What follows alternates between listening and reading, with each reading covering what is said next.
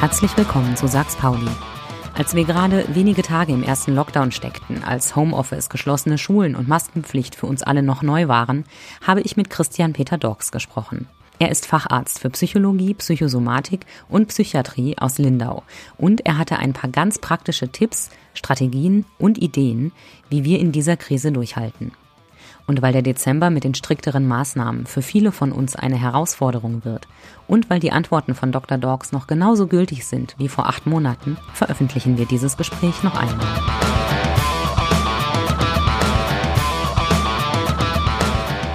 Hallo Dr. Dox, danke, dass Sie dabei sind. Hallo Frau Pauli, vielen Dank für die Einladung. Sehr gerne.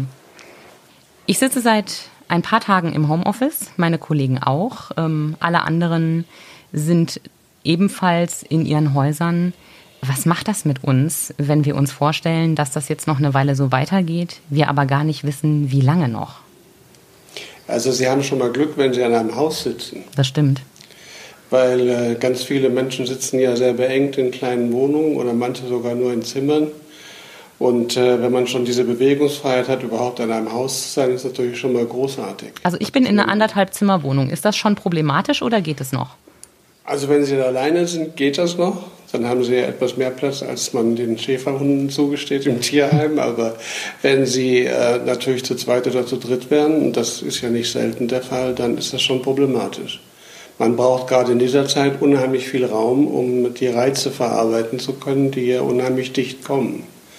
Und das ist natürlich eine Frage der, der eigenen Resilienz. Auch dieser Begriff, der geht ja schon lange durch die Presse.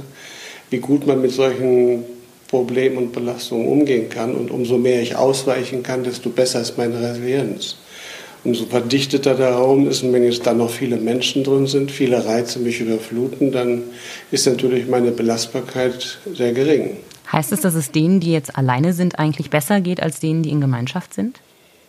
Naja, zumindest denen, die jetzt alleine sind und die äh, vorher schon trainiert haben, allein zu sein. Das ist ja ein wichtiger Punkt, dass äh, ganz viele Menschen, die heute allein leben, schon lange allein leben und können das auch und haben gelernt, damit umzugehen.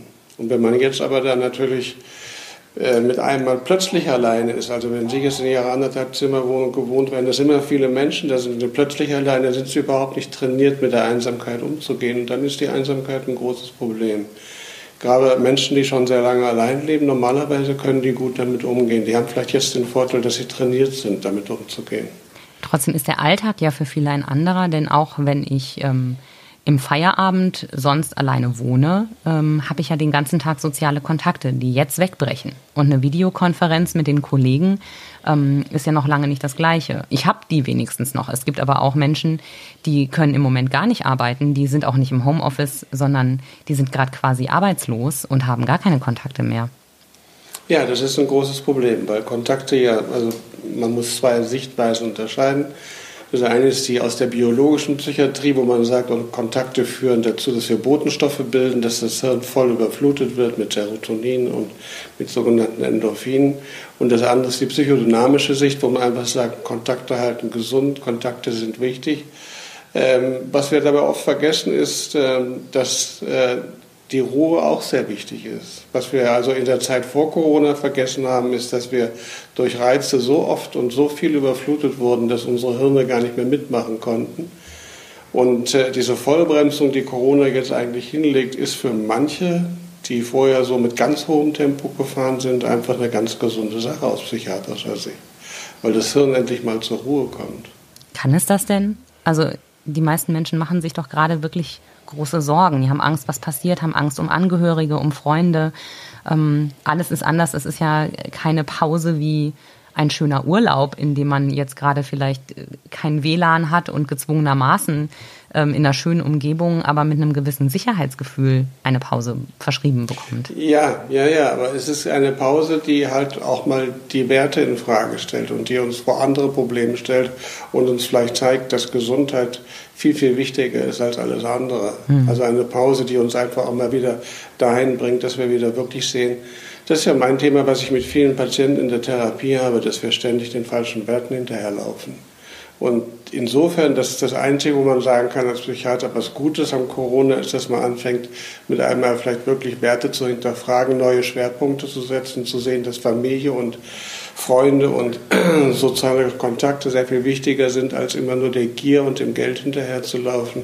Also insofern ist es eine ganz gesunde Pause, aber das ist auch das einzig Positive, was man dem abgewinnen kann.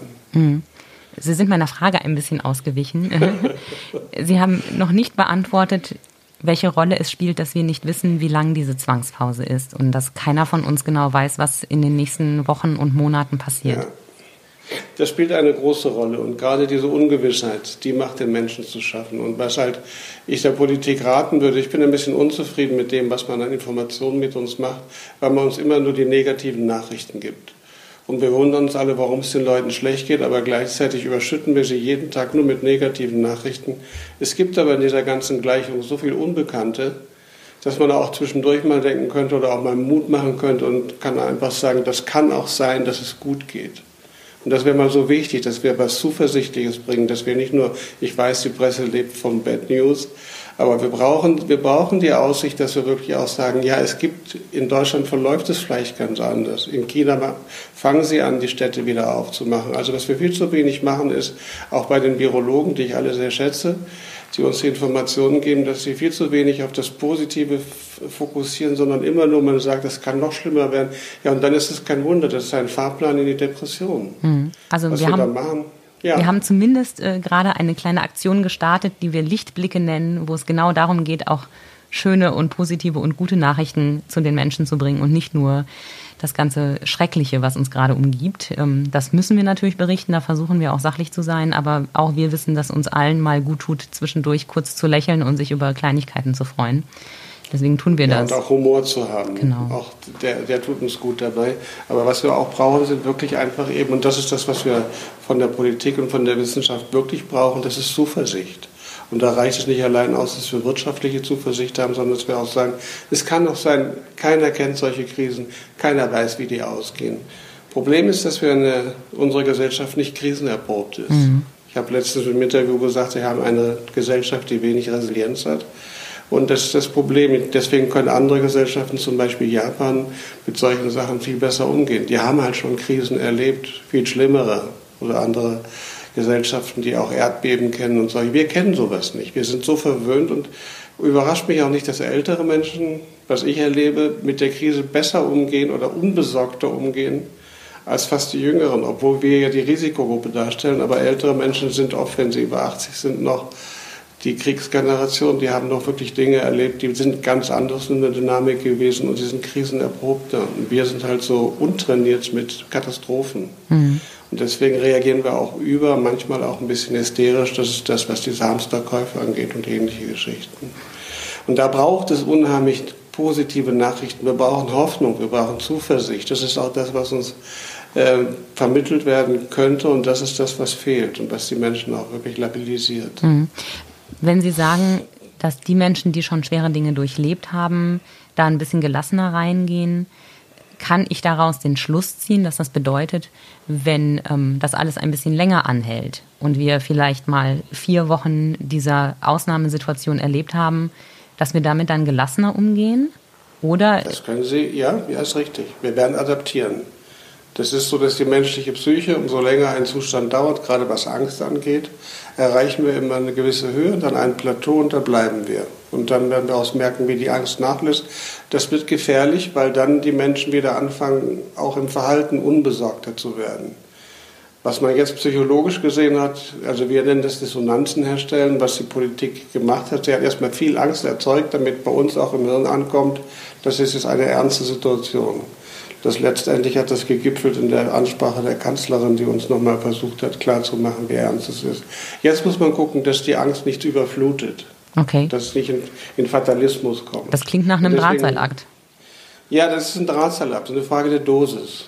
Also wie viel Angst mache ich, wie viel Dissonanzen erzeuge ich und dadurch auch die Vernunft der Menschen, die jetzt kommt. Wir wissen, dass nur Leidensdruck Menschen dazu bringt, auch ihr Verhalten zu verändern. Also sie müssen verstehen, was wirklich da ist. Das hat man unheimlich gut gemacht. Aber jetzt muss man aufpassen, dass man die Dosis nicht überzieht, weil, was ich auch sehe, natürlich viele Menschen einfach depressiv werden, mutlos werden.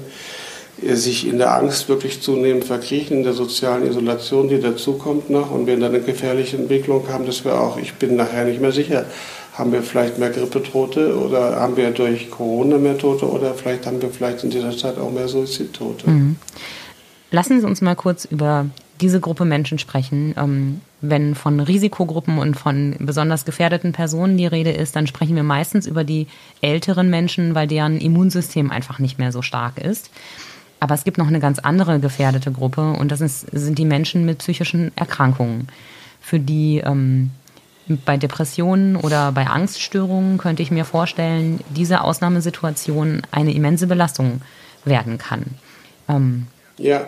Worauf können die sich jetzt einstellen? Wie können die sich am besten darauf vorbereiten, was jetzt in der nächsten Zeit passiert?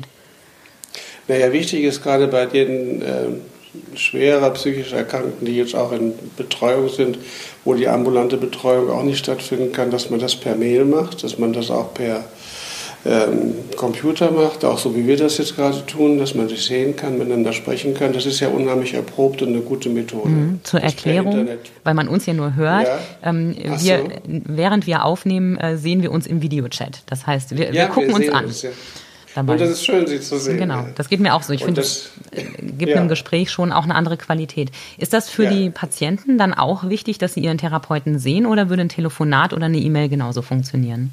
Nein, es ist wichtig, dass Sie ihn sehen und dass Sie ihn kennen. Okay.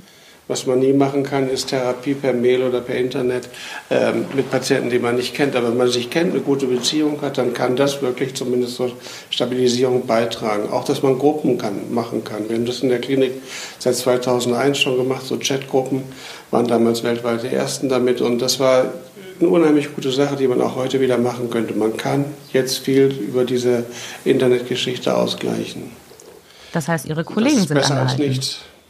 Das heißt, Ihre Kollegen sind angehalten, jetzt äh, sich mit FaceTime, Skype und anderen Kanälen zu ja. befassen, um mit Ihren Patienten in Kontakt bleiben zu können. Ja, und was ich schon lange mache, ist, dass ich meine Patienten immer per Mail und per SMS nachbetreue.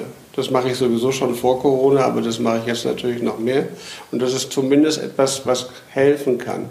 Das Problem ist ja, dass viele gerade dieser Patienten jetzt in so ein Loch, in ein Riesenloch fallen und gerade zum Beispiel Persönlichkeitsstörungen brauchen stabile Beziehungs- und Bindungsmuster. Oder gerade Depressive brauchen wirklich auch jemanden, der sich stabilisieren kann. Oft auch die Frage der Psychopharmakologie, welche Medikamente, wie müssen die weitergeben, müssen die erhöht werden. Das kann man alles per Mail machen und das kann man per Skype machen. Das ist wunderbar. Was machen denn also, ähm, die Patienten, die jetzt vielleicht nicht in der Lage sind äh, zu skypen und ähm, die jetzt wirklich alleine zu Hause sitzen und denen diese Strukturen, die sie haben, total wegbrechen?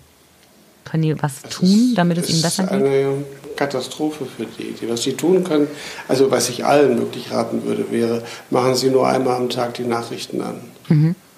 Das reicht völlig, wenn Sie einmal am Tag hören. Und das Schlimme ist, dass also Sie müssen sich schützen, die Menschen, die auch jetzt gerade allein zu Hause sind, die psychisch instabil sind.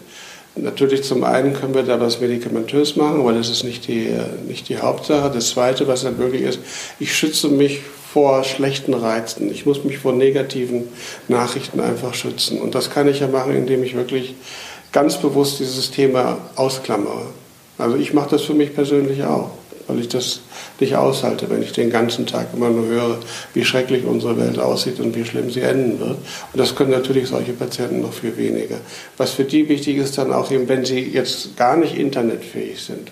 Und was wir auch haben, ist das große Problem der Menschen, die mit Behinderung, mhm. die Pflegebedürftigen, die zu Hause sind, die das Haus nicht verlassen können, wo auch der Pflegedienst zum Teil nicht mehr kommen kann. Also einfach, weil die Leute fehlen. Mhm. Und, und solche Menschen, da ist natürlich sehr groß die Gefahr der Verelendung jetzt. Das muss man einfach sehen. Das ist, das ist ein Riesenproblem, was wir aber nicht auffangen, wo ich jetzt auch keine Idee habe, wie man das auffangen kann. Können Freunde, Nachbarn und Angehörige was tun?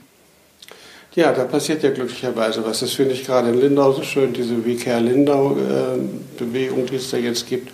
Natürlich können die was tun, dass sie einkaufen oder dass man durch die Fensterscheibe miteinander redet. Aber letztendlich das, was diese Menschen dann brauchen, nämlich Herzlichkeit, Wärme, Geborgenheit, auch lachen, muss ein bisschen vorsichtig immer sein. Bei mir sagt man häufig nach Interviews immer, Docs denkt, man kann durch Lachen alles beseitigen, kann man nicht. Mhm. Aber es tut auch mal gut, die Dinge mit Humor zu sehen und sich durch Lachen zu distanzieren. Ich finde es ganz interessant, so diese kleinen Filmchen, die jetzt manchmal kommen, diese Corona-Filmchen, ja. die man so kriegt und so weiter, wo man dann wechselt, aber mal ein bisschen mit Humor und Distanz dann ein bisschen ab, äh, Abstand, äh, auch vielleicht so ein bisschen Spaß haben kann manchmal. Und Spaß wäre wichtig. Und wenn wir solche Menschen, wenn wir wissen, dass wir solche einsamen Menschen haben und dann, dann Initiativen haben oder Nachbarschaftshilfe haben, da passiert ja unheimlich viel. Mhm. Ich finde das irre, wie das vorher gewesen ist, wir immer diskutiert haben, wie gespalten die Gesellschaft ist. Aber das ist ja immer so, das wissen wir als Psychiater. Wenn du eine äußere Katastrophe hast, dann gibt es Solidarität nach innen. Das ist bei Ehen übrigens auch so. Das ist immer gut, wenn Probleme von außen kommen. Das ist auch das, was ich jetzt mhm. erlebe. Ich mache ja viel Paartherapie. Mit einmal ändert sich der Problemkreis so, dass Paare, selbst die schon seit Jahren massiv zerstritten sind, ich nenne das immer Bodensee-Ehe, und dann hier am Bodensee frustriert nebeneinander herleben, äh, dass die mit einem mal sogar sich versöhnen. Und, und einfach sagen, hey, jetzt ist es wirklich, da passiert so viel da draußen, das ist es nicht wert, dass wir über unsere Kleinigkeiten streiten. Okay, das ist total interessant, denn ich hätte jetzt gedacht, ja. dass äh, das Miteinander eingesperrt sein, um es etwas krass zu formulieren, denn noch ja. darf man ja raus, ähm, aber dass die forcierte Nähe, die jetzt viele Paare auch erleben und viele Familien vielleicht eher dazu führen könnte, dass jetzt mehr Ehen auseinanderbrechen, weil man sich nicht mehr aus dem Weg gehen kann und weil die ganzen Konflikte jetzt einfach auf den Tisch kommen. Irre ich mich da? Naja. das würde so auf der Hand liegen und man sagt, in Italien würde die Scheidungsrate steigen. Äh, da ist so zunächst mal auch was anderes. Also wenn man so mal Zeit hat miteinander, dann kann man das ja auch nutzen, dass Menschen endlich mal anfangen miteinander zu reden, die vorher nur sozusagen in die, ins Fernsehen geschaut haben, nur noch ins Handy geschaut haben. Ist ja ganz interessant, auch mal wieder seinen Partner kennenzulernen. Also es ist nicht so, dass sie zerstreiten, aber es hängt extrem davon ab, welcher Reizüberflutung sie ausgesetzt sind. Wenn wir jetzt ein Paar haben, die jetzt alleine leben und die auch Raum haben, dann führt das jetzt durchaus zur Versöhnung. Wenn wir aber Paare haben, die engen Raum haben, die gleichzeitig noch Kinder haben, die unheimlich viele Reize haben, denen sie ausgesetzt sind, da haben Sie dann recht. Da kriegen wir dann natürlich mehr Trennungen, da kriegen wir mehr Explosionen, weil es einfach eine Frage ist der inneren Drehzahl. Mhm. Wenn ich meinen Raum habe, also jeder sollte gucken, auch selbst wenn ich Kinder habe, dass ich immer wieder einen Rückzugsraum habe, selbst, ähm, ich finde das jetzt gut bei den Läden, dass man die Klebebänder auf dem Boden macht. Und dass wir da an der Kasse Abstand haben. So sollte man in der Wohnung dann auch machen. dass sie sowas haben, das ist meine Ecke. Da setzen Sie wieder ja. das Haus voraus, das nicht jeder hat. Nein, ich meine ja, mhm. ich meine, bei der kleinen Wohnung brauchen Sie die Klebestreifen. Beim Haus haben Sie noch ein Zimmer. Das ist toll. Mhm. Oder wenn Sie kein Zimmer haben, dann haben Sie Kopfhörer. In dem Falle würde ich das sogar befürworten, was ich sonst nicht gut finde. Aber Sie brauchen diesen Rückzug. Und also bei Paaren, das war ja der Ausgangspunkt, Paare gehen in die, in, die, in die Kommunikation, in die Versöhnung, wenn sie, umso mehr Raum sie haben, Distanz schafft Nähe, Nähe schafft Distanz. Das ist so ein, so ein Grundsatz meiner Paartherapie und deshalb lebe ich jetzt auch ganz, ganz dicht. Und sie kriegen eben diesen Streit dann natürlich, wenn, wenn Leute wirklich einfach überreizt sind und wenn die einfach diese sozialen Ängste, die jetzt da sind, diese existenziellen Ängste, die wirtschaftlichen Ängste, die wir also erleben, das ist natürlich was extrem dann natürlich auch in Partnerschaften reinschlägt, mhm. wo jeder nicht weiß, wie es weitergeht. Und, und das ist eine Dimension, die, die wir uns noch gar nicht so klar machen. Die geht ja auch nach Corona weiter, mhm. unabhängig von den Paarproblemen. Mhm. Ja. Jetzt kann das für die einen Paare eine Chance sein. Ähm, ja. Bei anderen kann ich mir vorstellen, dass die neuen Situationen, vor denen wir jetzt alle stehen, eine absolute Katastrophe werden. Ähm, zum Beispiel, wenn es um häusliche Gewalt geht äh, oder um gewalttätige Alkoholiker, denen man jetzt nicht mehr aus dem Weg gehen kann oder die nicht mehr zur Arbeit gehen können und deswegen den ganzen Tag äh, Zeit haben, sich mit ihren Problemen zu befassen. Ähm, es gibt ja auch schon mittlerweile sehr, sehr viele Experten, die davor warnen, dass das Thema häusliche Gewalt im Rahmen dieser Corona-Krise ein ganz, ganz massives Problem wird. Ähm, haben Sie einen Ratschlag an Menschen, die jetzt wirklich Angst davor haben, dass das in ihrer Beziehung, in ihrer Ehe, in ihren Familien jetzt eskalieren könnte? Ich glaube, man kann da nicht viel raten, außer dem, was man sowieso tun sollte, wenn häusliche Gewalt entsteht, dass man Polizei ruft. Das kann man nach wie vor tun. Und ich glaube, dass es auch nach wie vor noch die Begleitung der Polizei dann in in zum Beispiel in Frauenhäuser gibt. Aber ansonsten ist es natürlich, äh, ist häusliche Gewalt eh ein Riesenthema mhm. und ein auch sehr verdecktes Thema. Und natürlich wird das jetzt unter diesem Aspekt der, der äußeren Belastung noch weiter zunehmen, weil man natürlich seine Aggression, seine inneren Spannungen irgendwo abführen muss. Deswegen ist für mich zum Beispiel auch, wenn ich einsichtige Männer oder Frauen habe, Frauen werden ja auch gelegentlich gewalttätig, mhm. ähm, dann würde ich denen immer raten, schaut, dass ihr nach draußen gehen könnt, macht euch Platz, reagiert euch ab, weil sonst wird dieses, haben wir diese Konfliktverschiebung, wie wir das nennen, dass die Konflikte halt nach innen verschoben werden. Mhm. Weil natürlich jemand, wir reagieren ja unterschiedlich auf Angst. Und jemand, der existenzielle Angst hat, der reagiert oft auch mit Wut und mit Gewalt, weil er die Angst auf die Art und Weise verarbeitet. Das ist auch der Grund, warum das zunimmt. Ja, dass ich halt in die Aggressivität gehe, um und manche greifen einfach an, wenn sie Angst haben. Das heißt, es ist ein Zeichen von Überforderung. Ja, völlige Überforderung. Wir sind auch völlig überfordert. Wir sind alle völlig überfordert mit dieser Situation, nur eben abhängig von der persönlichen Resilienz, von der persönlichen Widerstandskraft, kann der eine das gut abfedern und der andere kann es ganz schlecht abfedern. Man kann übrigens auch nicht immer sagen, die psychisch Kranken können es schlechter abfedern, weil manche psychisch Kranke haben schon so viel Katastrophen erlebt, Dadurch sind sie ja auch krank geworden, dass sie aber auch mit dieser Katastrophe besser umgehen können.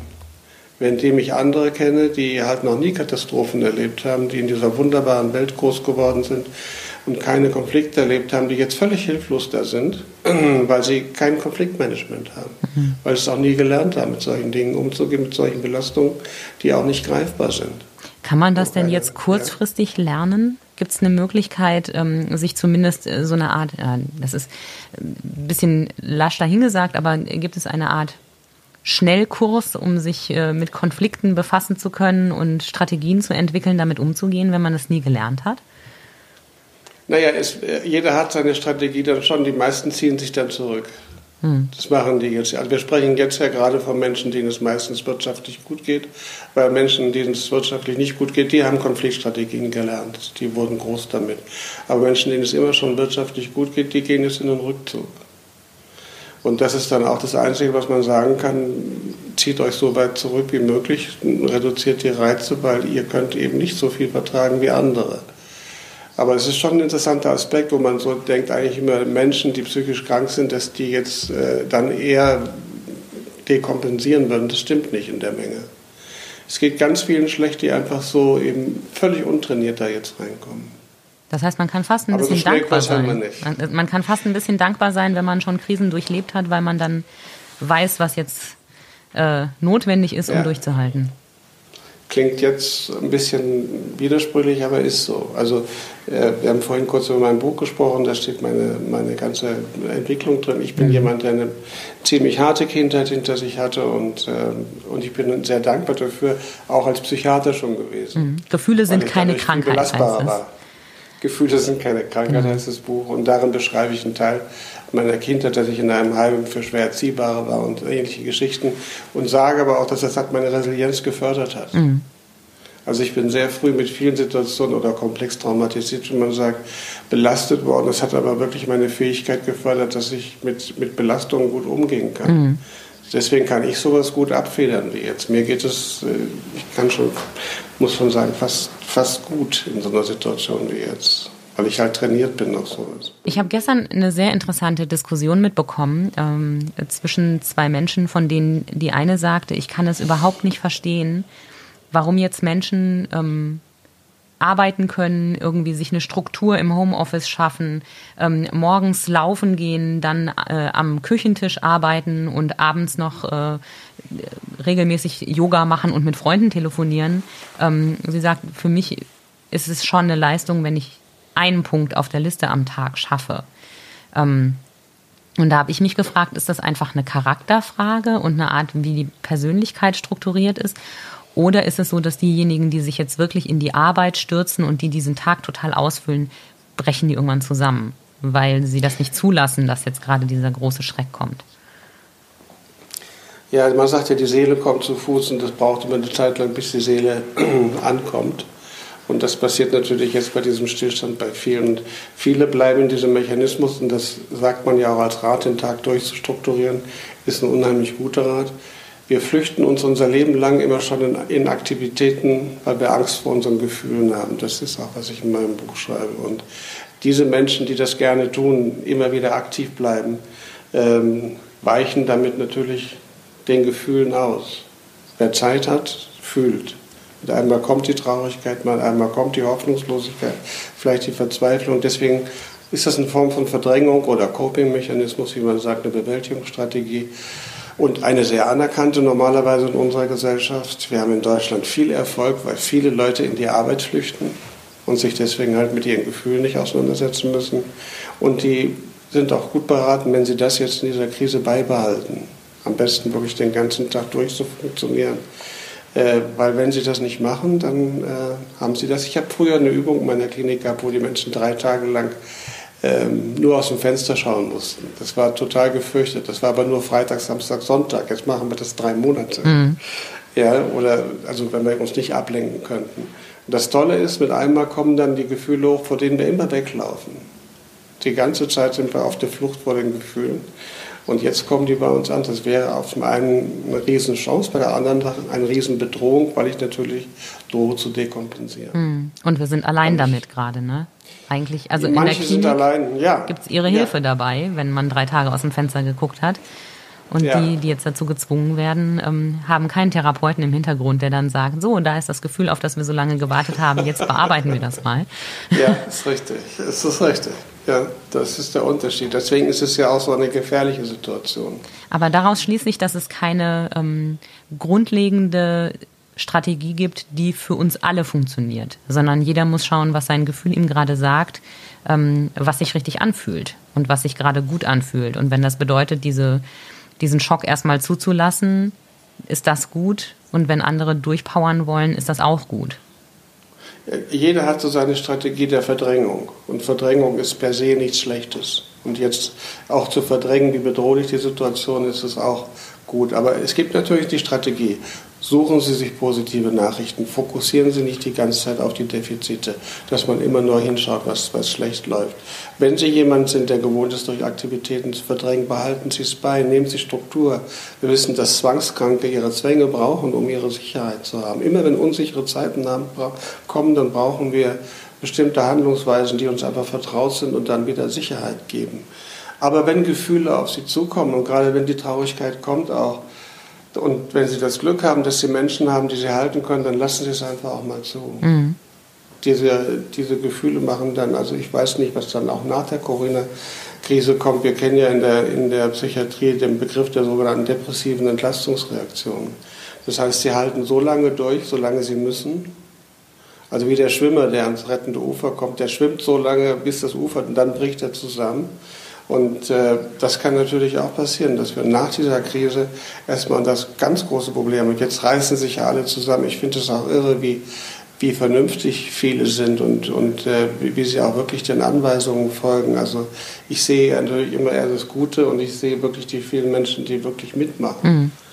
Und die uns dafür gerade sorgen. Also es sind schon die Strategien, mit denen ich mich schützen kann. Auch eben zum Beispiel wirklich die, die Ankunft von schlechten Nachrichten. Dann natürlich Bewegung unheimlich wichtig. Ja, rausgehen. Mhm. Gerade solange wir rausgehen können. Gehen Sie so raus, so, solange Sie können. Und äh, gut, als Arzt für Naturerfahren hat man so viel gesunde Luft. das ist das Beste, was wir machen können. Ja. ja. Ist das auch gut für Leute, die es bisher nicht gemacht haben? Also ähm, ich glaube, für jemanden, wie mich, der sowieso viel Zeit an der frischen Luft verbringt, ist völlig klar, dass das auch weiterhin so oft wie möglich passieren muss, damit ich mich wohlfühle. Aber wenn jetzt jemand wirklich das nicht gewohnt ist und sagt, ja, aber ich merke, mir geht's nicht gut, ist das ein guter Zeitpunkt, damit anzufangen? Also es wäre ein guter Zeitpunkt, damit anzufangen, nur wir können uns der Realität stellen, man wird nicht anfangen. Wer das die ganze Zeit nicht macht, der wird auch jetzt weiter auf der Couch rumhängen und weiter Netflixen oder Amazon oder ich habe gehört, die ganzen Streaming-Dienste haben um 20 Prozent zugenommen, also dass man sich da schon durch alle Programme durchhaut. Wer das nicht gemacht hat die ganze Zeit, der wird es jetzt dummerweise auch nicht tun. Es wäre genau der richtige Zeitpunkt zu tun. Es geht auch nicht darum, Bewegung zu machen, es geht nicht darum, Sport zu machen, es geht darum, auszuweichen. Mhm. Und wenn sie alleine zu Hause sind, dann ist es auch gut, auch wenn man auf der Straße einfach andere Menschen mal sieht. Mhm. Ja, also dass einfach nur auch man nicht kontakten darf, aber dass wir wissen, dass noch andere Menschen da sind. Wenn man momentan durch die Orte geht, durch Lindau geht hier, da hat man das Gefühl, niemand ist mehr da. Mhm. Und das ist richtig schön, finde ich, wenn man zwischendurch jemanden sieht, der, auch wenn man ihn nicht sprechen kann. Mhm. Man schaut sich mit diesem wissenden Blick an, dass wir wissen, wir sind alle in der gleichen Krise. Das ist ja ohnehin ein ganz spannender Aspekt, dass wir alle die gleiche Krise haben. Ähm, dass ich da, also ich habe das Gefühl, dass eine ganz große Verbundenheit da ist, weil alle wissen, was den anderen gerade beunruhigt. Es ist nicht dieses übliche, der eine hat vielleicht Probleme in der Beziehung, der nächste hat finanzielle Sorgen, wieder der nächste ähm, ist in seinem Job unglücklich, ähm, jemand anders vermisst seine Heimat, keine Ahnung. Also jeder hat sein eigenes Problem, aber jetzt haben wir gerade alle das Gleiche. Nee, wir haben die anderen ja trotzdem. Die kommen dazu. Die kommen dazu. Wir haben jetzt noch das Corona oben drauf gepackt und Corona hält uns davon ab, uns jetzt mit den anderen Sachen auseinanderzusetzen. Ist das gut oder schlecht? Und in manchen Fällen gut, weil es halt die Wertigkeit verändert, weil wir wirklich erkennen, es gibt wirklich Wichtigeres. Das ist immer mein Reden auch in Vorträgen gewesen, dass ich gesagt habe, Menschen brauchen immer seinen Knüppel zwischen die Ohren, bis sie wach werden. Das erlebe ich als Psychosomatiker natürlich stark, dass ich immer erlebt habe, wenn Menschen mit einmal körperlich krank werden, dann begreifen sie, dass sie ihr Leben ändern müssen. Mhm. Aber es ist natürlich auch etwas, was wir Trotzdem haben natürlich die, die, manche Menschen haben so problematische Lebenssituationen. Was soll ich jemandem sagen, der, der jetzt seine Stelle verloren hat, dem die Schulden einfach bis und der weiß, er ist wirklich im existenziellen Ruin. Mhm. Und, und wenn mir dann Patienten sagen, Herr Dox, ich, ich lieber äh, habe ich diese Krankheit oder lieber infiziere ich mich, als dass ich hinterher völlig verschuldet bin, das sagen mir nicht wenige. Mhm ja, und äh, denen die Angst wirklich im Nacken steckt. Und dann haben die mit einmal kein, die haben nicht das Corona-Problem, die haben Existenzprobleme. Hm, und das werden immer mehr, weil immer mehr, immer mehr. Firmen ja. gerade äh, einfach ja. ihre Arbeit einstellen. Und die allermeisten Menschen haben halt nicht monatelang Polster, um weiter zu überleben, sondern die arbeiten von ja. Lohn zu Lohn. Ja, von der Hand in den Mund. Genau. Und äh, und das ist das große Problem. Auch, da hilft es auch nicht, wenn uns die Politiker sagen, wir geben euch viel Geld an Partie. Ganz viele wissen nicht, wie es weitergeht. Und das ist das große Problem, warum wir auch, ja, warum ich auch immer zunehmend Suizidalität erlebe. Was können wir da tun als Freunde, Nachbarn, Angehörige, äh, Betroffene? Also was wir tun können, ist immer so schwierig, weil wir müssen Teil eines Systems sein, um das tun mhm. zu können. Also wenn ich jetzt einfach sehe, mein Nachbar ist wirtschaftlich ruiniert, da hilft es nichts, wenn ich ihm dann sage, hier hast mal ein Hunderter von mir mhm. oder sowas. Damit werde ich nicht helfen.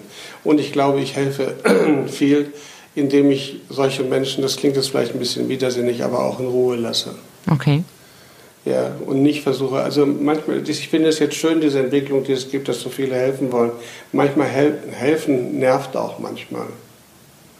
Ja, also, und gerade Menschen, die es gewohnt sind, ihre eigene Existenz, und das sind jetzt ja wirklich dann auch Menschen, die wirklich viel arbeiten in ihrem Leben, äh, selbst in die Hand zu nehmen, die sind oft dann auch wirklich ja resistent gegen Hilfe. Die wollen das gar nicht. Mhm. Und wenn man sie dann auch darauf anspricht, also wie so ganz oft ist es auch ganz gut, Menschen auch dann in Ruhe zu lassen. Aber immer wieder anzubieten. Das ist das Gute, was ich finde, wenn ich so Aktivitäten sehe, dass dieses Angebot da ist, man kann es nehmen, aber es wird einem nicht aufgezwungen. Mhm. Also ich möchte nicht, dass meine Nachbarn jetzt klingeln und nach mir gucken. Mhm. Ja. Und die Betroffenen? Die jetzt wirklich vor diesen existenziellen Ängsten äh, stehen, wenn sie sagen, Suizidalität, ähm, das ist ja wirklich lebensbedrohlich. Ähm, Gibt es irgendwas, ja. äh, was, was die sich nochmal einfach, äh, ja, wo man überlegen kann, ist es das wirklich wert, deswegen ein Leben zu beenden? Ähm, oder haben Sie, haben Sie in solchen Akutsituationen einen Rat? Ist das dann was, wo Sie sagen, auch wenn man vorher nicht in Therapie war, dann therapeutische Hilfe suchen oder ähm, in der Psychiatrie anrufen oder äh, was, was kann man dann tun, wenn man merkt, jetzt habe ich so viel Angst, dass ich sogar darüber nachdenken würde, mein Leben zu beenden. Das ist ja absolut radikal. Naja, gut, also das, was man klassischerweise die Telefonseelsorge. Mhm. Was ich jetzt mache, ich habe der, der Stern, äh, die Zeitschrift Stern macht ab nächste Woche so eine Initiative, dass wir so eine Expertenhotline machen, da mache ich auch mit. Mhm dass man uns anrufen kann, dass wir das so rund um die Uhr anbieten wollen über, die, über das Stern äh, als Zeitung. Das finde ich so gute Initiativen, dass man sagt, okay, die sind erreichbar und ich werde natürlich derjenige sein, der ansprechbar ist dann für die schwer psychisch Kranken, mhm. weil die dann eher einen Psychiater brauchen und andere dann eben für anderes. Und ja, da kann man sich Hilfe holen. Mhm. Man, natürlich kann man immer in die Krankenhäuser gehen. Natürlich gibt es noch einen ärztlichen Notdienst. Und natürlich gibt es auch die Psychiatrien, die natürlich ihre Ambulanzen haben. Also da kann man sich auf jeden Fall noch Hilfe holen. Das Problem ist nur, dass äh, wenn die Verzweiflung so groß wird, dass viele dann eben sich keine Hilfe mehr holen. Mhm. Das ist das, was diese Krise jetzt, was wir nicht so sehen. Wir haben nicht nur ein Virus, der eine schwere Krankheit auslösen kann, wir haben auch einen Virus, der schwere seelische Leiden auslösen kann oder auch schon ausgelöst hat. Und die Seele wird krank durch die ganze Geschichte. Mhm. Wir gucken zu sehr auf den Körper gerade wie immer. Mhm. Was sind denn Warnsignale? Also an welchem Punkt sollte ich sagen, oh Moment, ähm, denn so wie Sie sagen, haben es die meisten von uns ja einfach nicht gelernt, auf die Seele zu hören. Wir ähm, ja. strukturieren unseren Tag, wir arbeiten viel, wir verdrängen, wir ähm, haben Coping-Strategien. Aber jetzt äh, meldet sich die Psyche ja sehr deutlich und sagt, das ist alles hier gerade nicht normal und mir geht es nicht gut. Welche Warnsignale gibt es? Worauf sollte ich achten? Naja, also wenn ich merke, ein ganz wichtiges Zeichen ist, wenn ich merke, dass meine Gefühle mich überfluten und ich die Kontrolle verliere. Mhm. Wenn ich die Kontrolle verliere, dann muss ich schauen, dass ich wirklich in die Klinik gehe, damit ich die Kontrolle an Menschen abgeben kann, die das für mich machen können. Aber bei anderen Sachen ist es mir, also gerade bei den Gefühlen, mit denen ich mich dann sehr viel beschäftige, ist es so wichtig, sich auch gerade bei Traurigkeit klarzumachen. Traurigkeit kommt und sie geht aber auch wieder. Also sich klarzumachen, es gibt einen Punkt, wo auch diese Gefühle wieder vorbeigehen. Das ist auch das, was man jetzt Menschen sagen kann, wenn sie suizidal sind. Habt die Geduld, bleibt da. Ja, und ist es auch ganz wichtig, jetzt dann solche Gefühle zuzulassen. Die werden vorübergehen und du wirst auch wieder andere Sachen erleben. Das ist dieser Punkt, dieser, diese Zuversicht, dieser Mut, die wir brauchen. Das, und das ist, wäre, ist unsere Aufgabe als Gesellschaft, das den Menschen zu vermitteln, die es gerade immer mutloser und, und immer hoffnungsloser haben. Mhm. Und gerade der, diese Hoffnungslosigkeit ist das, was man natürlich bei Suizidanten dann sehr, sehr elementar durchschlägt, wo sie dann einfach nichts mehr kriegen. Wenn man erreichen kann, man die wirklich nur, indem man Zeit gewinnt und äh, Hoffnung macht Hoffnung ist so wichtig. Wo nimmt man die her? Deswegen, wenn ja, deswegen ärgere ich mich auch, wenn wir halt immer nur von den Virologen, dass da, also ich finde es ja richtig, das sind auch die Fachleute, die jetzt dann, aber inzwischen brauchen wir, glaube ich, mehr Psychiater. ja, nicht nur Virologen, wir brauchen wirklich Menschen, die uns sagen, hey, haltet das durch, es würden andere Zeiten kommen und, und es gibt auch Hinweise darauf, dass es nicht ganz so schlimm kommt und so. Ich habe ja viele Kollegen in den Krankenhäusern, die alle sagen, wir warten auf den Sturm. Hier unten am Bodensee gibt es so oft Sturmwarnung und dann kommt doch keiner. Mhm. Und das, verstehen Sie, es ist nicht unseriös, einfach zu sagen, dass man sagt, naja, vielleicht geht es doch anders. Vielleicht wird es gar nicht so schlimm. Vielleicht wird es nicht so schlimm. Trifft es uns ja. dann härter, wenn es doch schlimm wird? Nein. Das würde man denken. Mhm. Aber wenn wir vorher mit der Hoffnung so viel Resilienz aufgebaut haben, dann sind wir in dem Moment, wenn es ganz schlimm kommen würde, auch äh, belastbarer. Das heißt, Hoffnung stärkt uns, auch wenn sie nicht erfüllt wird? Ja. Gibt es einen schönen Versuch mit, mit Ratten, hat man den gemacht. Man hat 30 Ratten, die nicht schwimmen konnten, in einen Wasserbottich geworfen und alle drei hat geguckt, wie lange die schwimmen konnten. Und die haben ungefähr drei Minuten geschwommen, dann sind die alle abgesoffen. Dann hat man nochmal einen Bottich genommen und hat 30 Ratten reingeworfen und hat eine Leiter reingehängt, wo die rausklettern konnten. Und von diesen 30 Ratten haben ungefähr acht gelernt, über die Leiter rauszugehen. Und diese acht hat man dann genommen und hat die wieder in den Bottich geworfen, hat aber keine Leiter reingetan. Und die haben dann über eine halbe Stunde geschwommen. Oh, wow. Statt vorher drei Minuten. Und zwei deswegen, weil sie gelernt haben, da ist Hoffnung. Hm, es gibt einen Ausweg. Hoffnung ist so wichtig. Und das hilft uns jetzt nicht. Ich ärgere mich ein bisschen, wenn man uns dann auch in den Medien noch sagt, ja, bisher hieß es immer, die jungen Leute sind gefeit, aber die werden jetzt auch noch drankommen. so. Also sie kriegen sozusagen jeden Tag eine neue Portion serviert, wo man sagt, ja, aber, und aber alles sind irgendwelche Annahmen und keiner, keiner kennt sich damit aus, keiner weiß, was kommt. Aber es könnte auch was Gutes kommen. Das Dumme ist, wenn man Angst hat, hat man immer viel Fantasie. Mhm. Und wenn wir Fantasien haben, dann, das werden Sie von sich selber kennen, wir malen uns immer schreckliche Dinge. Oh, ich bin da sehr gut drin. Ja, das machen. Alle Angstpatienten haben unheimlich viel Fantasie. Nur Dumme setzen sich einfach ins Flugzeug. ja.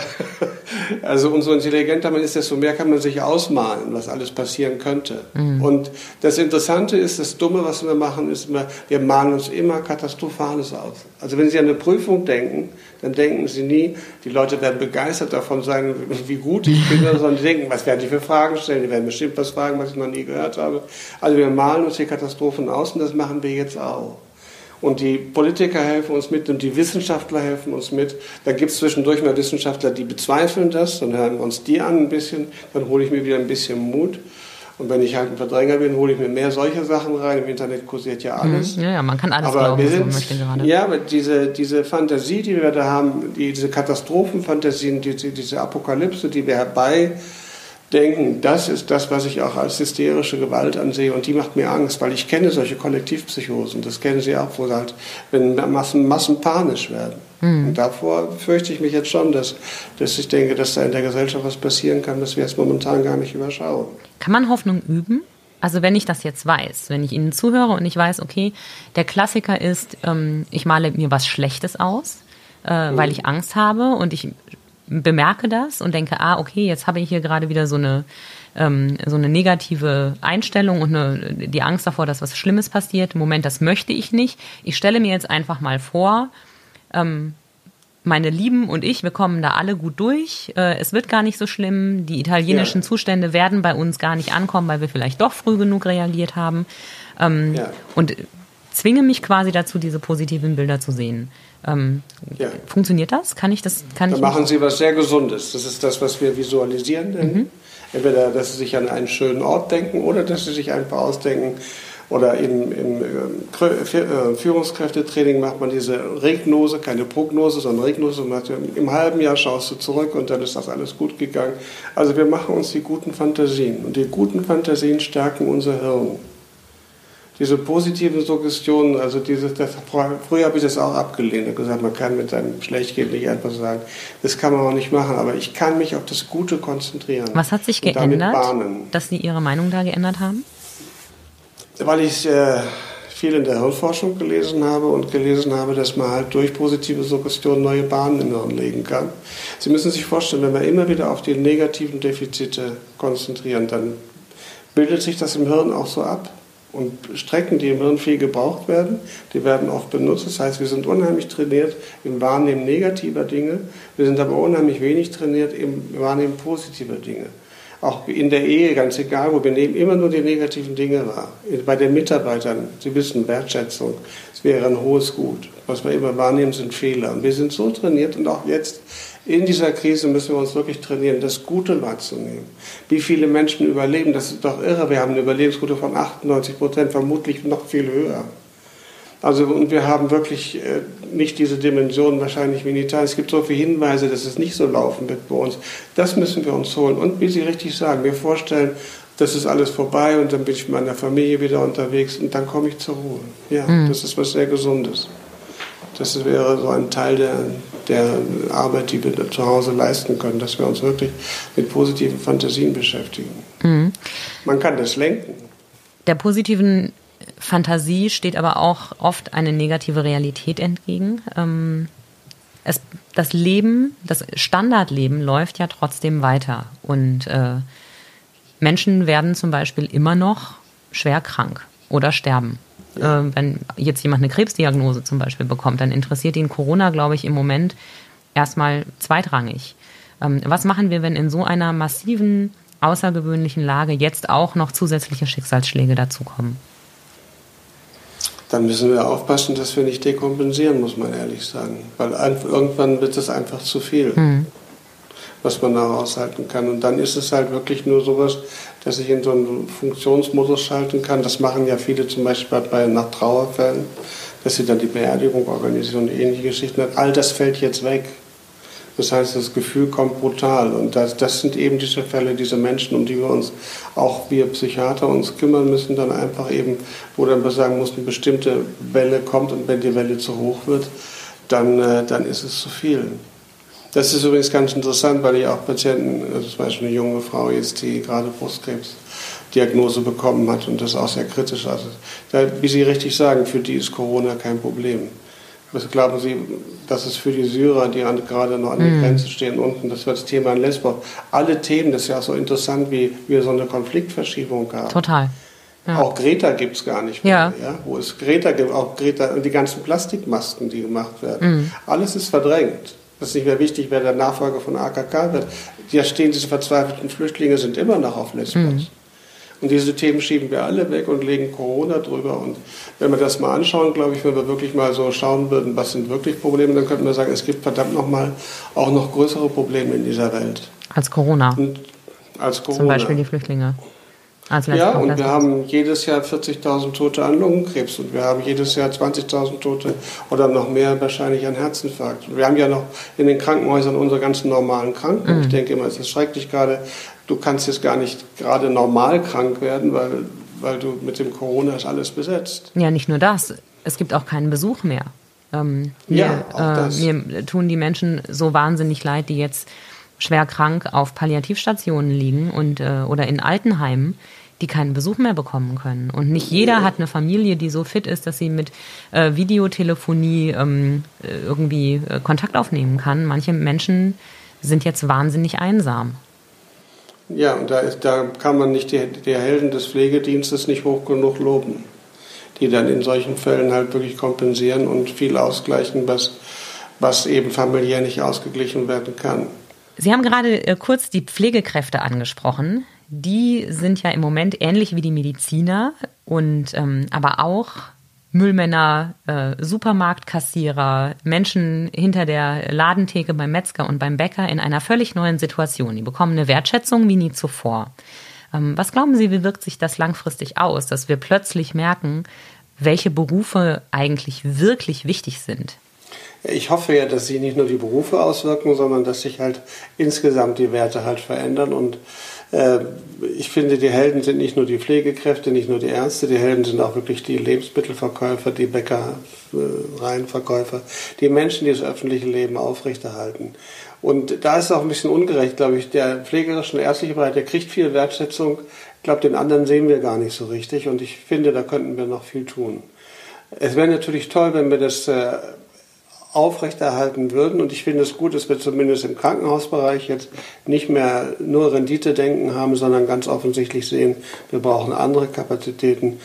Und ich bin zumindest da sehr zuversichtlich, dass das aufrechterhalten bleibt. Dass der Rest der Berufsgruppen, die uns jetzt wirklich so am Leben halten, das sind ja auch die Paketfahrer im Übrigen, die uns mhm. die ganzen Internetgeschichten machen. Äh, da befürchte ich, dass es nicht lange hält. Und da könnten mhm. wir sicher viel tun wie wir überhaupt viel tun können. Also viel tun können in dem Sinne, was ich halt wirklich meine, ist, wenn der Makrokosmos krank ist, und das ist ja diese Pandemie, dann muss man gucken, dass man seinen Mikrokosmos, also seine, seinen kleinen Kosmos, in dem man lebt, seine kleine Familie, die man hat, dass man da äh, die schönen Sachen sieht, die guten Sachen sieht und dass man schaut, denen gut zu leben, dass er einem die Kraft gibt, auch das Außen auszuhalten. Wir müssen nach innen zusammenhalten, damit wir für außen die Kraft haben. Wie kriegen wir das hin? Nee, das kriegen wir zum Beispiel hin, indem wir uns einfach so ähm, Basics mal klar machen, wie wir das nennen in der Therapie. Sich immer wieder mal klar zu machen, wie schön es ist, dass ich überhaupt lebe, dass ich in diesem Land leben kann, wo es Frieden gibt, wo ich nicht Angst haben muss wegen meiner Religion und ähnlichen Geschichten. Also sich solche Sachen wieder klar zu machen. Wie schön es ist, dass ich vielleicht eine Familie habe dass meine Familie gesund ist, dass viele Sachen gesund ist. Vielleicht ist es auch mal toll, sich klar zu machen, dass es toll ist, dass ich kein Corona habe. Mhm. Also wenn alle nur mit der Angst rumlaufen ständig, dass sie eins kriegen könnten, dann kann ich mir doch mal sagen, super, dass ich es zumindest heute noch nicht habe.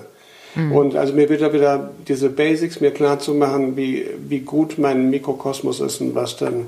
Und was wichtig ist aus der, aus der Hirnforschung, wichtig ist, sich klar zu machen, wie unterschiedlich Gehirne einfach funktionieren. Und was wir oft haben, ist ja, dass in Familien oder in Partnerschaften viel Streit entsteht, weil Menschen die Dinge völlig unterschiedlich wahrnehmen. Und da ist es wichtig, sich klarzumachen, wir haben alle unterschiedliche Gehirne, wir haben unterschiedliche Verschaltungen, wir haben unterschiedliche Vernetzung und vor allen Dingen haben wir völlig unterschiedliche Botenstoffe. Und das führt dazu, dass wir halt die gleichen Dinge auch völlig unterschiedlich wahrnehmen. Ich weiß, Sie kennen das wahrscheinlich, dass man als Paar so aus einer Veranstaltung kommt und hat äh, das zusammen erlebt und, und beide haben es völlig, der eine sagt, es war total bescheuert, der andere, es war super. Und dann streitet man sich die ganze Zeit. Und das macht man in Partnerschaften ja sehr gern, dass man viel Zeit verliert, sich zu streiten, in der Überzeugung, dass man Recht hat. Und das ist ganz wichtig, sich aus der Handforschung mal zu merken, da die Hirne so unterschiedlich sind, nimmt jedes Hirn unterschiedlich wahr und jedes Hirn hat für sich Recht. Mhm. Und das Hirn in der, in der Hirnforschung weiß man, das emotionale Gehirn kennt kein falsch oder richtig, es kennt nur ein anders. Und das äh, Schöne wäre doch, wenn wir so nächstes Mal so leidenschaftlich am Streiten sind und uns wieder sagen, den anderen überzeugen wollen, dass er recht hat, dass ich recht habe, dass wir uns dann einfach anschauen und meine Frau anschauen und sagt, interessant, wie du verschaltet bist oder interessant, wie vernetzt du bist und was du für Botenstoff hast. Das heißt, die Akzeptanz, dass du die Situation ganz anders wahrnimmst als ich. Und das wäre auch gerade in der jetzigen Situation so, so gut, wenn wir die Akzeptanz hätten, dass jeder, der hier um mich herum wohnt, jeder nimmt das alles anders wahr als ich. Und jeder hat auf seine Weise recht. Und wenn ich da sehe halt eben, dass manche Hirne nicht die Kapazität haben, um das abzufedern, dann kann ich vielleicht meinem Nachbarn helfen. Oder ich kann mhm. aber nicht meinem Nachbarn helfen. Ich muss gucken als erstes, dass ich mein Leben, meinen Mikrokosmos, erstmal muss ich lernen, mit mir selbst ins Reine zu kommen und dann mit meiner Beziehung, mit meiner Familie. Also es ist vielleicht auch der Zeitpunkt aufzuräumen. Mhm. Dadurch geht auch die Wertigkeit, also das, das Werten total verloren. Wenn man sich plötzlich darüber bewusst ist, es geht hier nicht um Recht haben, sondern es geht darum, dass jeder irgendwie Recht hat und man einfach einen gemeinsamen Weg finden muss, dann geht es gar nicht mehr darum, irgendwas falsch zu finden. Ja, das ist das Schöne, dass also nicht nur das, also das Werten wird gewonnen, das Entwerten geht verloren. Mhm. Also ich höre auf immer, es gibt ja so eine gute Möglichkeit, sich selber ständig aufzuwerten, indem man andere abwertet. Und andere abwerten heißt ja auch meistens zu sagen, du hast nicht recht oder oft sagt man, sei doch mal objektiv. Das sagen zum Beispiel mhm. Männer gern zu ihren Frauen und meinen dann, du siehst doch mal so wie ich. und das Hirn, und das ist klar zu machen, das Hirn, das emotionale Gehirn, kennt keine Objektivität. Auch alles, was wir an Informationen von draußen reinbekommen, wird innerhalb von zwei Minuten, wie man sagt, affektiv besetzt. Da liegt ein, ein Affekt drauf, da liegt eine Bewertung drauf und das habe ich so in meinem Hirn da kann ich nichts machen. Und das Wesentliche ist die Toleranz zu haben, dass der andere es halt eben ganz anders sieht. Und dass ich halt wirklich ihn wertschätze, auch für die andere Sicht. Das wäre doch, ist doch langweilig, wenn wir alle das jetzt auch diese Corona-Affäre alle gleich erleben würden. Aber dann sollten wir auch andere nicht immer abwerten, wenn sie es halt anders sehen. Mhm. Also das, was man Toleranz nennt, wäre vielleicht ganz gut. Das finde ich, äh, klingt, als sei dadurch die Gefahr eines Lagerkollers auch ganz gut gebannt, äh, weil das Streitpotenzial sehr viel weiter runtergeht. Ja, das ist richtig. Das, also der Lagerkoller könnte sich reduzieren. Und vor allen Dingen, wenn ich mir klar bin, das ist das Schöne, wenn man sich mal klar ist, wie das Hirn reagiert. Wenn das Hirn äh, Stoff bilden soll, dann braucht es gute Erlebnisse. Und wenn das Hirn aber Stoff verbraucht, das schlechte Erlebnisse verbrauchen Stoff. Und was wir momentan haben mit dieser Corona-Geschichte, mit den ständigen News, mit den schlechten News, damit hauen wir sozusagen Botenstoffe aus dem Hirn raus und jedes Hirn, was man sozusagen fast noch rumlaufen sieht, das, das läuft auf Reserve. Warum? Weil halt Botenstoffe ohne Ende verbraucht werden, es wird nicht nachgebildet. Und das muss ich mir ganz konsequent sagen, durch Bewegung, durch Wertschätzung, durch Komplimente, durch Geborgenheit, durch Kuscheln, wenn Sie so wollen, selbst durch Sexualität, kann ich äh, Botenstoffe bilden. Und umso mehr Botenstoffe ich habe, desto äh, widerstandsfähiger ist mein Gehirn. Und wenn ich was machen möchte, wirklich um diese Krise zu bestehen, dann ist es wirklich das organisiert ein Mikrokosmos. Ins Positive. Ins Positive. Und dass du wirklich da auch schaust, was kann man denn, wenn man mal Zeit hat, kann man auch in dieser Zeit nicht nur wahrnehmen, was am anderen für Fehler sind, sondern man hat auch endlich mal die Zeit wahrzunehmen, was am anderen gut ist. Und das auch mal auszusprechen und das anzusprechen, ist häufig eben was, was auch eben, dann tue ich es halt für den anderen, weil das seine Resilienz stärkt. Ja? Mhm. Und ähm, das ist gerade in diesen Zeiten, finde ich, ganz besonders wichtig. Das heißt, am besten kommen wir durch diese Krise, indem wir uns auf das Positive konzentrieren, indem wir nicht nur an das Negative denken und indem wir versuchen, uns ein möglichst gutes ähm, Umfeld zu schaffen, auch wenn es auf wenige Zimmer beschränkt ist erstmal. Ja, und in diesem Umfeld, auch wenn es nicht groß ist, schauen, dass wir einen Raum für uns finden, den wir nutzen können. Das ist mhm. ganz wesentlich, dass ich, dass ich die Distanz habe, dass ich ausweichen kann. Aber nochmal, es ist auch so wichtig, erstmal, also in der Psychotherapie sagt man die Reihenfolge, erst das ist eine unchristliche Reihenfolge. Erst kommt das Ich, dann kommt das Du, dann kommt das Wir. Mhm. Und diese Reihenfolge brauchen wir. Ich muss erst mit mir ins Reine kommen. Also muss ich auch in dieser Krise, muss ich mit mir, also mich persönlich annehmen, die Dinge schauen, die gut sind an mir. Wenn ich mit mir im Reinen bin, dann kann ich mit dir ins Reine kommen. Und wenn wir beide im Reinen sind, dann können wir mit den anderen in Kontakt kommen. Und was wir halt falsch machen oft ist, wir gucken immer nach den Bedürfnissen der anderen. Wir brauchen dabei viel Kraft. Jetzt schauen wir auch, wo können wir draußen helfen, was können wir für andere tun. Jetzt schauen wir erstmal, was kann ich für mich selber tun. Wie kann ich mich selber so gut hinkriegen, dass ich für andere da sein kann. Also das ist wichtig in dieser Reihenfolge zu schauen. Und was noch ein wichtiger Punkt ist, das Thema der, der selektiven Wahrnehmung. Das ist etwas, was gerade passiert in unserer Gesellschaft. Das passiert halt immer, wenn bestimmte Reize uns überfluten, dass wir nur noch diese Reize wahrnehmen. Und was jetzt gerade eben, das sehen wir ja eben, keiner kennt mehr Greta, äh, keiner macht sich mehr Gedanken über Plastikmüll. Wir machen uns Gedanken, wie wir viel produzieren, damit wir viele Masken kriegen. Mhm. Und äh, keiner überlegt sich mehr, was mit den Flüchtlingen auf Lesbos ist oder sonst was, sondern wir nehmen nur noch selektiv wahr. Also wir nehmen nur noch diese Katastrophe von Corona wahr. Und das ist auch ein wichtiger Tipp. Gehen Sie hin oder was wichtig ist, gehen Sie raus, schauen Sie wieder, normalisieren Sie das Leben. Ja?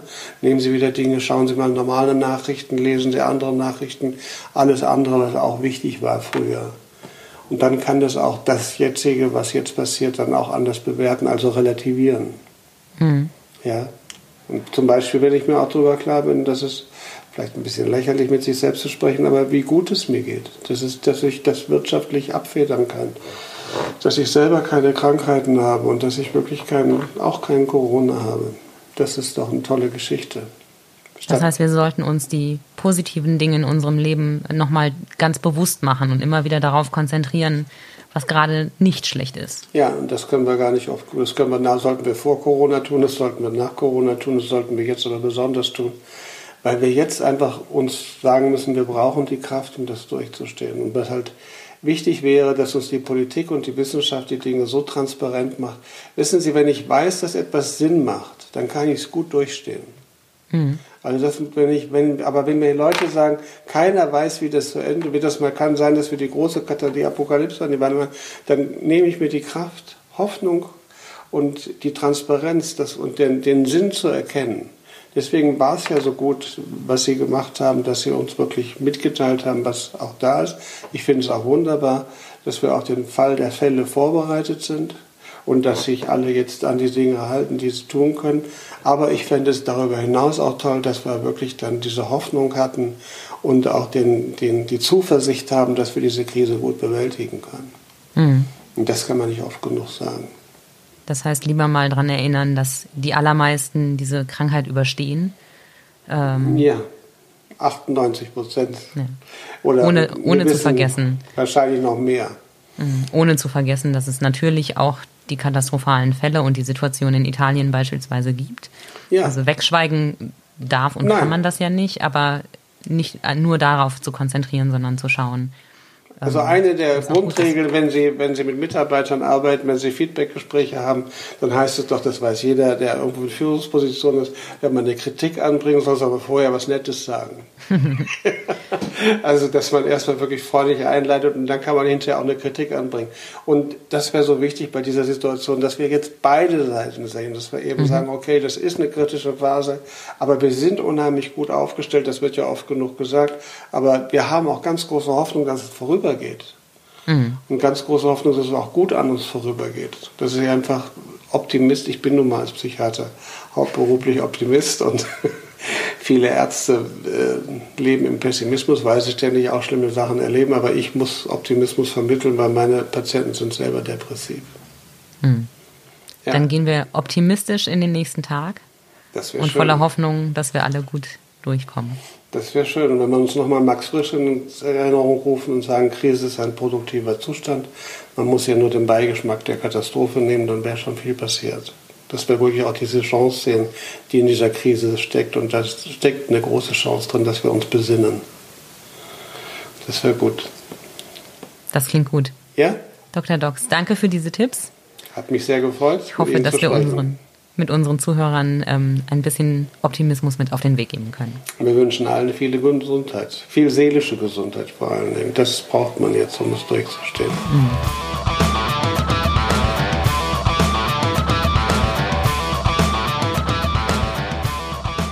Das war Sachs Pauli, ein Podcast von und mit Andrea Pauli. Die Musik hat Tommy Hauck für uns geschrieben und eingespielt.